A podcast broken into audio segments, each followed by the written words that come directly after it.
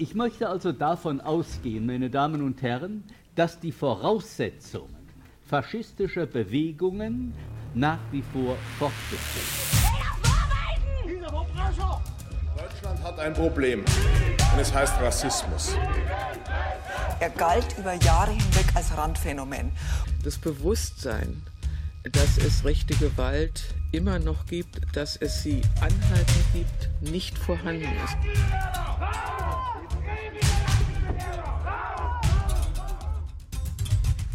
Die Hate.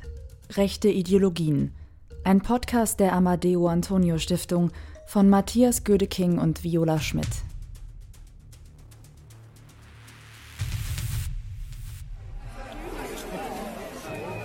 Liebe Berliner, liebe Patrioten, ihr seid die Speerspitze der deutschen Demokratie. Ihr verteidigt die deutsche Verfassung und jeder einzelne von euch hat, wenn wir die Linken weggeblasen haben, ein Bundesverdienstkreuz verdient. Bravo! Bravo! Montagabend am Berliner Hauptbahnhof. Seit Anfang 2015 trifft sich hier Bergida, der Berliner Ableger von Pegida. Die selbsternannten besorgten Bürger und Bürgerinnen, die sich vor der Islamisierung des Abendlandes fürchten, bei ihren sogenannten Abendspaziergängen lassen sie ihn raus. Den Hass auf alle, die nicht in ihr deutschtümelndes Weltbild passen, den Hass auf die Politik, auf die vermeintliche Lügenpresse. Lügenpresse, Lügenpresse, Lügenpresse. Pegida ist ein Sammelbecken verschiedener rechter Gruppierungen. Hier spaziert der Otto-Normalrassist mit dem Hooligan, die Pro-Deutschland-Anhängerin mit dem Identitären, geeint in ihrem rassistischen, antimuslimischen Weltbild. Doch der hetzerische Protest bleibt nicht unbeantwortet.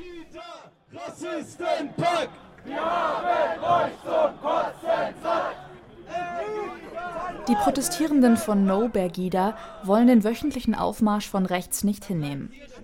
Sven Bremer ist einer der Organisatoren des Gegenprotests.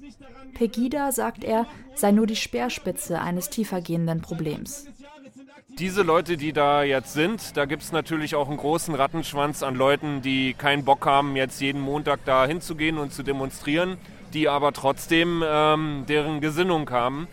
Und der Unterschied zu diesen Rechten, den neuen Rechten, zu den Rechten noch in den 90er Jahren ist, dass sie nicht mehr mit ähm, Bomberjacke und Springerstiefel rumlaufen, sondern dass sie auch äh, viel mehr in der Mitte der Gesellschaft angekommen sind und dass es der nette Nachbar von nebenan sein kann, der trotzdem sehr rassistisch äh, denkt.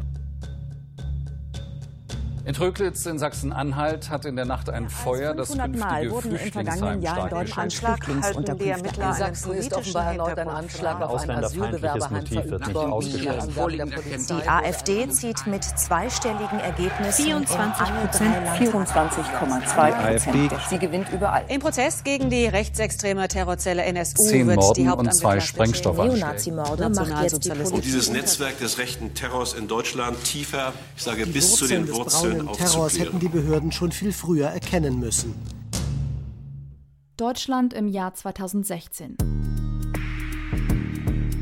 Bergida ist ein Teil eines rechten Spektrums, dessen Erscheinungsbild schon lange nicht mehr auf Neonazis in Springerstiefeln reduziert werden kann. Rassismus und rechte Gesinnung sind weit verbreitet und äußern sich in den verschiedensten Formen. In den nächsten Wochen und Monaten wollen wir das Thema rechte Ideologien näher beleuchten. Was beinhaltet rechtsextreme Ideologie? Welche Strukturen und Organisationen gibt es? Was steckt hinter rechter Rhetorik? Und was kann gegen Rassismus und rechte Gewalt getan werden? Doch zunächst steht eine Begriffsbestimmung an. Wovon wird eigentlich gesprochen, wenn von Begriffen wie Rechtsextremismus oder Rechtspopulismus die Rede ist? Grundsätzlich ist Rechtsextremismus eine Ideologie, die ähm, fußt auf der Abwertung von anderen Gruppen. Also ich selber halte mich für besser als andere und bringe das halt dadurch zum Ausdruck, dass ich sie halt auch bewusst abwerte. Als extremistisch wird definiert, wer gegen die freiheitlich-demokratische Grundordnung eingestellt ist. Das ist insofern problematisch, als dass es nämlich nicht begreifen kann, quasi, wie dynamisch die Prozesse eigentlich sind und was Übergänge angeht. Wir sprechen nicht von Rechtsextremismus, weil wir überhaupt nicht von Extremismus reden. Wir haben es eigentlich hier mit Gewalttaten zu tun, die motiviert sind in unterschiedlicher Weise und meistens rassistisch. Drei Menschen, die sich mit rechter Ideologie befassen. Wir haben sie gefragt, wie sie den Begriff Rechtsextremismus definieren, was er für sie beinhaltet.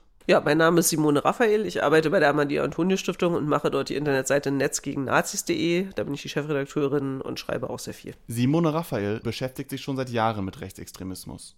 Sie sieht in rechten Ideologien vor allem den Ausdruck von gruppenbezogener Menschenfeindlichkeit, die auf der Abwertung anderer basiert. Also das heißt, es äh, ist wirklich so dieses, ich äh, nehme meine eigene Gruppe und halte sie für höherwertig als die anderen und werte sie dadurch ab. Und im Rechtsextremismus kommt dann natürlich noch eine politische Komponente dazu, ganz klar. Also das heißt irgendwie, wir haben es auch mit Nationalismus, wir haben es mit Chauvinismus zu tun, wir haben es mit dem Führerkult zu tun, mit dem Glauben an eine Volksgemeinschaft als einen Individualismus.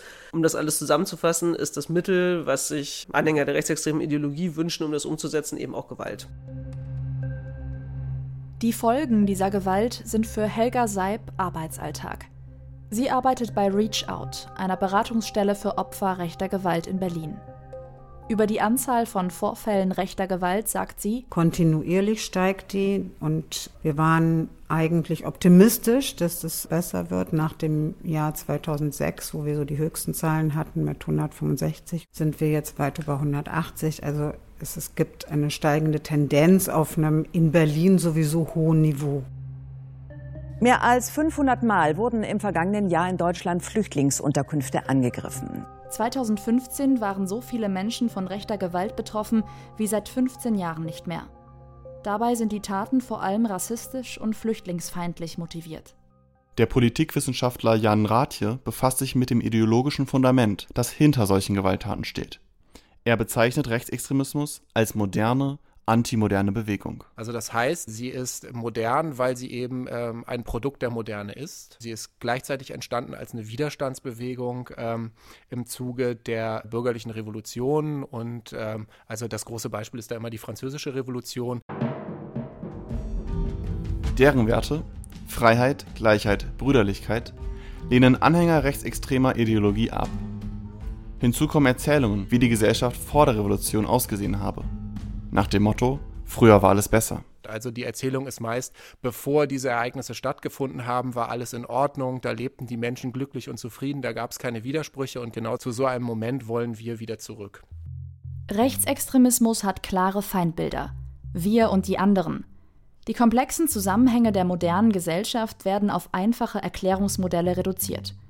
Darin sieht Jan Rathje einen Erklärungsansatz, warum Menschen ein rechtsextremes Weltbild entwickeln. Also man kann die ganze Welt damit auf einmal erklären und man kann damit auch eventuell eigene Missstände dann auch erklären. Ja, warum geht es mir so schlecht? Na, das ist klar, weil die große Verschwörung hier am Werke ist und nicht nur gegen mich ganz persönlich was unternimmt, und dann kommt da immer wieder so ein Moment hinzu, dass man sich selbst dann auch nicht so rausnehmen will, sondern dann wird immer ganz Deutschland gleich bedroht. Also ich selbst bin dann auch gleich ganz Deutschland.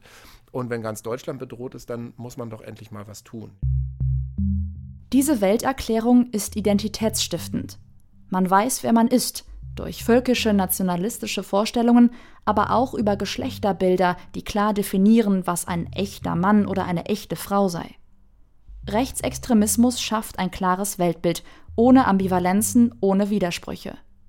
Doch auch der Begriff Rechtsextremismus wird ambivalent bewertet. Jan Rathje etwa gibt zu bedenken, es ist nicht der beste Begriff, um äh, diese Phänomene zu gruppieren. Ja, das sage ich jetzt mal aus einer wissenschaftlichen Perspektive. Darüber ist sich ist man sich eigentlich auch in der Wissenschaft klar. Also das betrifft meist die Politikwissenschaften oder Sozialwissenschaften. Der Begriff wird von den meisten, ähm, die in diesem Feld forschen, eigentlich geteilt. Es gibt aber die Problematik, nämlich die, die große ähm, Extremismuskontroverse. Umstritten ist der Begriff deshalb, weil er von einem Gesellschaftsmodell ausgeht, in dem es eine vermeintlich gute Mitte gibt.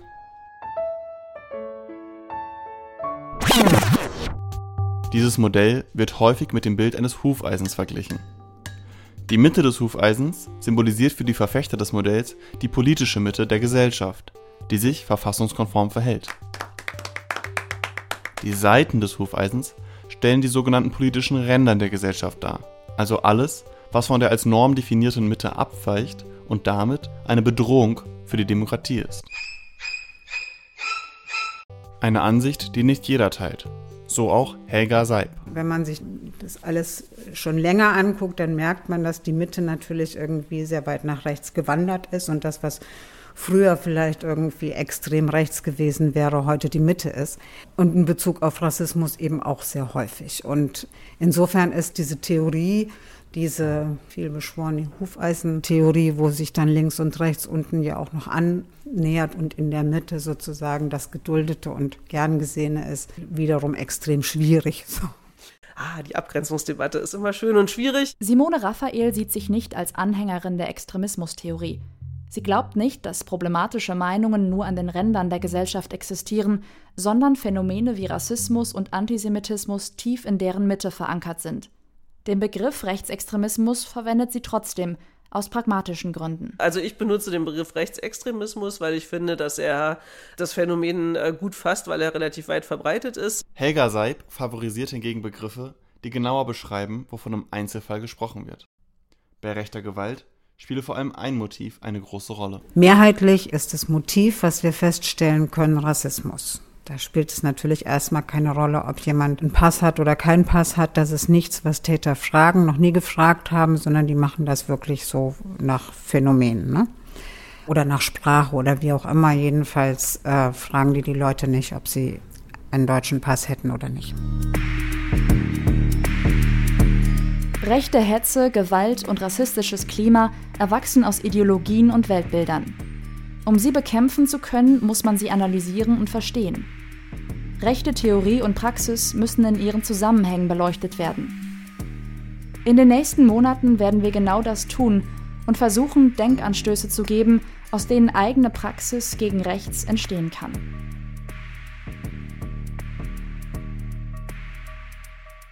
Die Hate, ein Podcast der Amadeo Antonio Stiftung.